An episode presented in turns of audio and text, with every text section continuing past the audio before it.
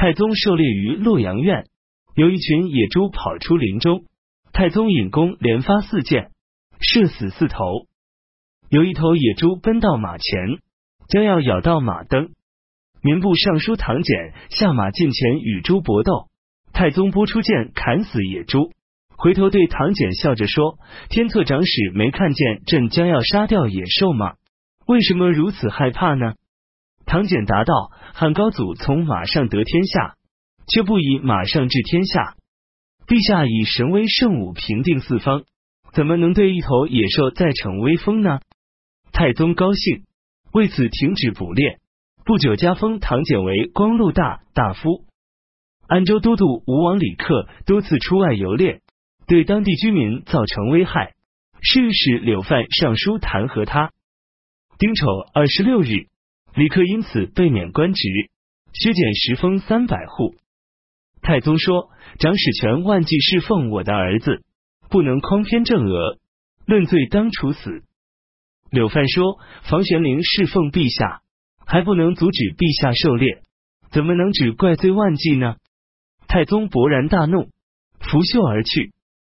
过了不久，太宗单独召见柳范说：“你为什么当面羞辱朕？”答道：“陛下仁德明察，我不敢不尽愚忠直谏。”太宗高兴了。十一月辛卯，十一月，太宗巡幸怀州。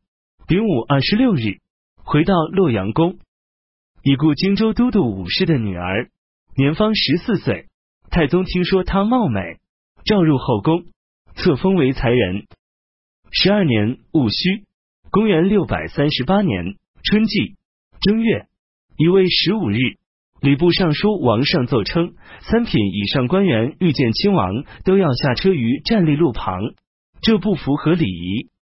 太宗说：“你们随便自我尊贵，轻视诸位皇子。”特进魏征说：“亲王们地位并列于三公，如今三品以上大臣均是九卿八座，为亲王们下轿行礼，实在是不合适。”太宗说：“人的生命长短难以预料，万一太子遇到不幸早亡，谁能知道哪个王子他日不能作为你们的君主呢？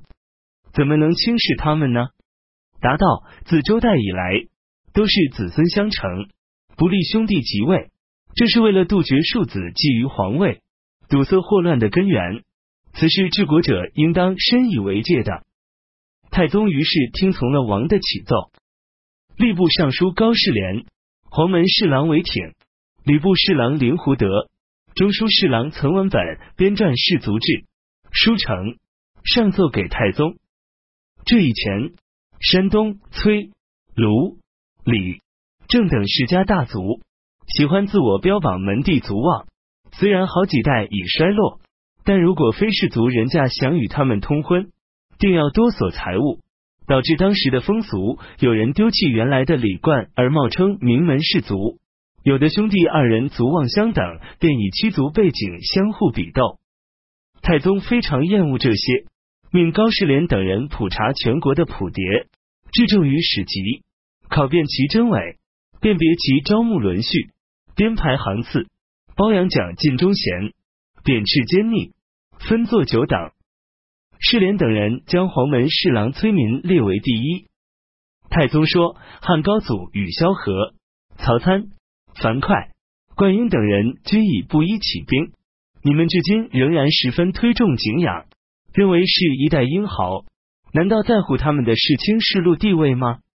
高氏偏守山东、梁、陈二朝僻居江南，虽然也有个别英豪，又何足挂齿？”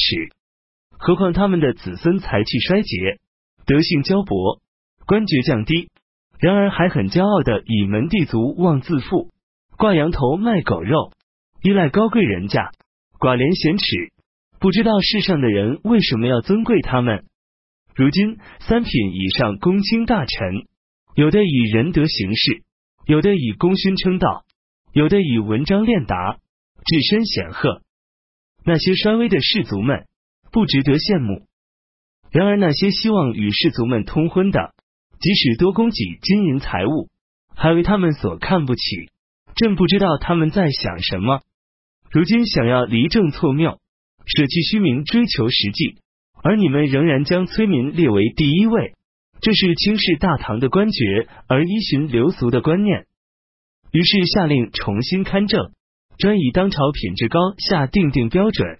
于是便以皇族李姓为首位，外戚次之，将崔民降为第三，共定二百九十三姓，一千六百五十一家，颁行全国。二月己卯初五，太宗车驾自洛阳向西行。癸亥十三日，巡幸河北县，观看砥柱山。甲子十四日，乌州辽民造反，周都督齐善行将其打败。俘虏男女三千多人。乙丑十五日，太宗祭祀禹庙。丁卯十七日，到达柳谷，观看盐池。庚午二十日，到达亳州。刺史赵元凯命令百姓们身穿沙单衣迎接车驾，装饰谢舍楼台观雨，又养了一百多头羊，数百条鱼献给贵族外戚。太宗责备他说：“朕巡行到黄河。”洛水一带，凡有所需，均从府库中支取。你所做的乃是已灭亡的隋朝的老毛病了。甲戌二十四日，巡幸长春宫。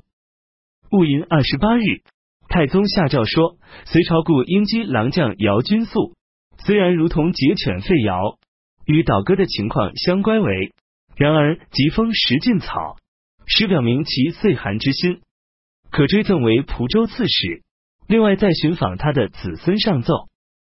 闰二月庚辰朔初一出现日时，丁未二十八日，车驾回到京都长安。三月辛亥初二，著作左郎邓世龙上表请求搜集太宗所写文章。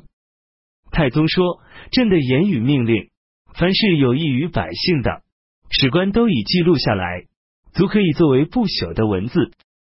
如果毫无益处，收集它又有什么用呢？梁武帝萧衍父子、陈后主、隋炀帝都有文集传世，哪能挽救他们的灭亡呢？